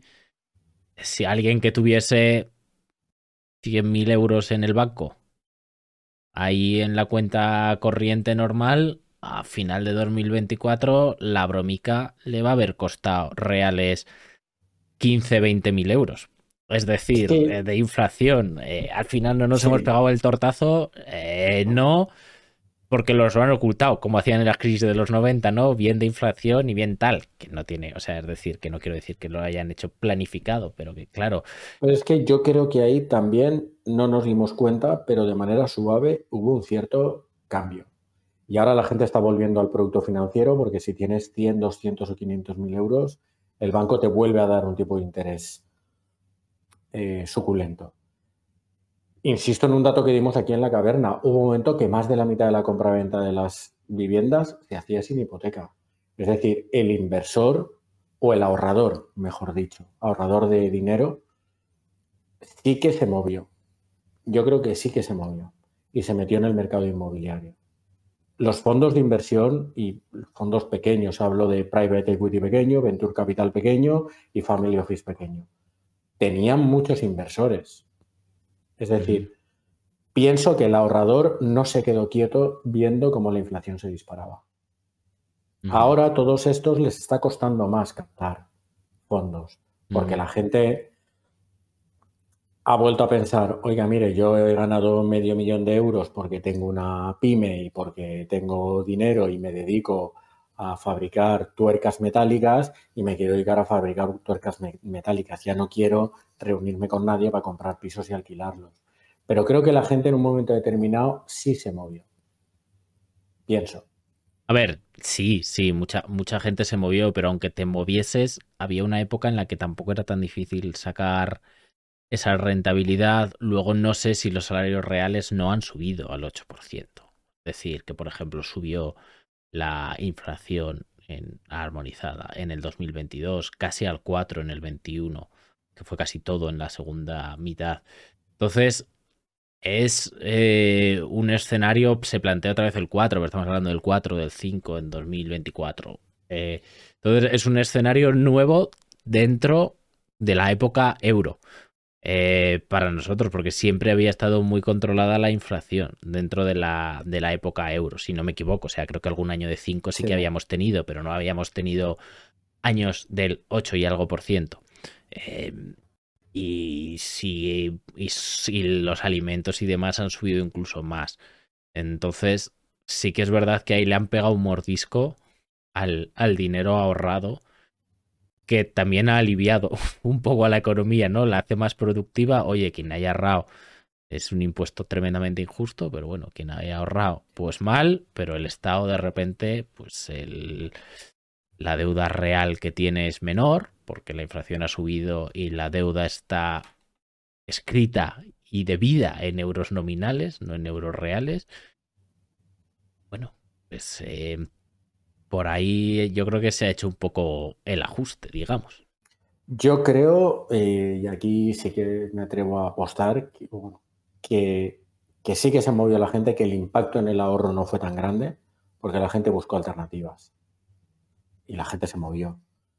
Y creo que este año, si tal y como está siendo el producto financiero empieza, el producto financiero de lo más tradicional. ¿eh? O sea, estoy pensando en la mente, tengo plazo fijo cuando digo esto. Empieza a ofrecer al pequeño ahorrador un tipo de interés que empate la inflación, lo va a dar por bueno. No, si al final tú en el producto más seguro es a lo que juegas, a empatar la inflación, está claro. Tú si vas a un depósito bancario o algo similar, pero empatar un 5% es difícil, ¿eh? En un depósito con un Euribor. yo, yo, lo estoy viendo, yo lo estoy viendo. Sí, bueno, eso está, eso, eso está bien, porque hasta hace unos meses ofrecían el 0%. Yo estoy viendo tipos entre el 4 y el 6. Ahorradores pequeños en lo que, se, que no es Warren Buffett, pero, pero grandes para lo que es el dinero que suele tener una persona. Yo eso lo estoy viendo. Y eso yo creo que va a enfriar un poco el mercado de la vivienda, que creo que estaba distorsionado. Creo que estaba distorsionado desde el punto, desde el momento en el que más de la mitad de las operaciones que se hacían no era una persona comprándose, o una pareja, un matrimonio, una familia comprándose su vivienda, era alguien invirtiendo. Y ese inversor se va a ir de ahí, o se está yendo de ahí. Que, que eso ralentice el mercado de la vivienda, en más de un sitio se venderá como vamos hacia una crisis, porque en 2007 ese fue, o en 2008 ese fue el primer indicador. Pero creo que en este momento responde a razones diferentes. El mercado de la vivienda a mí me tiene loco. O sea, yo los mercados de acciones, de bonos, los comprendo. Entiendo por qué suben, por qué bajan. No quiero decir que, me vaya a adelantar ni mucho menos, si no, no estaría aquí con vosotros, estaría simplemente eh, viviendo en Ibiza, ¿no? Eh, en mi no es, el, no es el caso, pero bueno, por lo menos entiendo por qué pasan las cosas, pero el mercado inmobiliario creo que en España al menos es tremendamente complicado y yo creo que se debe en parte a que es un mercado, aparte de tremendamente opaco, que no se sabe muy bien de dónde salen los datos y no sé si lo que se declara en el registro es los precios de verdad o no yo creo que es un mercado muy dominado por gente que se compró una segunda vivienda y que no tienen principios financieros o necesidades financieras como alguien en bolsa, ¿no? Oye, anda que no he escuchado de yo veces lo de, no, yo lo compré por 300.000 y por menos no lo vendo, así que me lo lleve a la tumba. Entonces es un mercado que, que, que, que me parece tremendamente rígido. Es decir, y muy complicado de entender la evolución. No me atrevo es que creo que, ha cambiado muchísimo. En los últimos 15 años hemos pasado de tener un mercado al que podía acceder absolutamente todo el mundo porque te daban el, el 110% de la hipoteca a un mercado en el que ahora te dan el 80% y que ha traído gente, ha traído ahorro. Ha traído ahorro. Entonces, creo que el mercado de vivienda los dos últimos años ha estado un poco distorsionado por ese lado. Distorsionado en el buen sentido. Creo que deberíamos descontar el efecto de la gente que se metió en ese mercado protegiéndose de la inflación y sintiéndose completamente desprotegida en el producto financiero porque la renta fija cayó. No olvidemos que hemos visto en los dos últimos años caer la renta fija. O sea, tú ibas a un, producto bancario, yo también lo he visto, que te había vendido, y hablamos de las entidades financieras que todos tenemos como de primerísimo nivel, te había vendido un producto de renta fija y estabas perdiendo dinero. Hombre, a ver, es comprensible. Si tú eh, te han vendido una, un bono del Estado a 10 años al 1% de interés y de repente se coloca al 4%, como quieras ejecutar y vender ese bono, claro, o sea, es decir, pues por 100 que pagaste igual te dan 70, 80. ¿Por qué? Porque es un bono no competitivo comparado con lo que puedes conseguir ahora yendo a la web de tesoro.es. Estando de acuerdo con lo que dices, creo que sí hay un dato que es fiable del mercado inmobiliario y es el número de hipotecas que se hacen. Si tú tienes, me lo invento, 100 ventas al año y 40 hipotecas, estamos hablando de un perfil de comprador. Esto está claro. Si tú tienes 90 ventas al año y 85 hipotecas, estamos hablando de otro perfil de comprador. Estoy de acuerdo y, y, que más de la mitad de las hipotecas, o sea, de las casas, se, se adquieran a tocateja, es decir, sin hipoteca de por medio, implica que no se están adquiriendo por gente que la va a usar como primera vivienda. Es decir, que puede ser que sí, ¿eh? que tengas mucho dinero, te la compras como primera vivienda y vendas otra, pero lo normal es que digas, tengo ahorros, me voy a comprar una segunda casa para alquilar, eh, etcétera. Te la compras como primera casa y dejar la tuya como segunda, ¿vale? Claro, no es lo mismo que alguien que pide el 80% eh, de hipoteca porque va a ser la casa donde viva. Está claro, es un perfil completamente diferente. Ahora el problema de ese comprador es cómo va a reaccionar, cómo reacciona luego en el mercado, porque tú en bolsa tienes un precio y tienes intercambios. Aquí en este mercado que es mucho más opaco, yo creo que hay mucha gente que, que casi se enamora de su liquidez y es como, bueno, pues ya cuando suba ya recuperaré el dinero. Entonces, aquí yo creo que la inflación, no sé cuánto han subido los precios de la vivienda, pero que la inflación al final es la forma que, que ha habido o que hay de que bajen los precios reales de las casas porque los nominales es muy difícil que con ese comportamiento bajen. Creo, ¿eh? Bueno, ya veremos. Alguien, si alguno de los contertulios está pensando en comprarse una vivienda, que nos diga aquí, que nos cuente sus experiencias en los comentarios y demás, que, queremos escucharlas, que es un mercado que lo que te digo, a mí me tiene un poco descolocado y del que me gustaría aprender mucho más, pero por, por puro desconocimiento de no entender muchas de las cosas que pasan. Es que ha cambiado mucho, entiendo. Sí, y, sigue otra lógica completamente diferente, sigue otra lógica diferente a la de los mercados financieros, o al menos eso me parece a mí. ¿eh? Creo que mm. sigue una lógica muy diferente. Entonces, bueno. No sé, Pablo, ¿alguna cosita más que añadir por aquí? Poco más. Creo que ya nos hemos mojado bastantes, ¿no? Yo creo que sí. Perfecto. Pues nada, chicos, eh, con esto dejamos el episodio de hoy. Muchas gracias de nuevo a todos los que habéis estado con nosotros durante estas casi dos horitas de episodio. Gracias a Pablo Franco que se ha conectado al principio. Gracias como siempre a Pablo Gil por estar aquí todos los episodios y venir, y venir tan preparado. Ya sabéis, si os suscribís, nos dais like, 5 estrellitas en podcast, 5 estrellitas, por favor, que todo el mundo pone 5 estrellitas y cuando pones 4 baja la media, etcétera. Nos ayudáis un montón. Solo con eso ya ayudáis más de lo que os creéis. Así que nada, con esto nos vemos en dos semanitas. Hasta la próxima.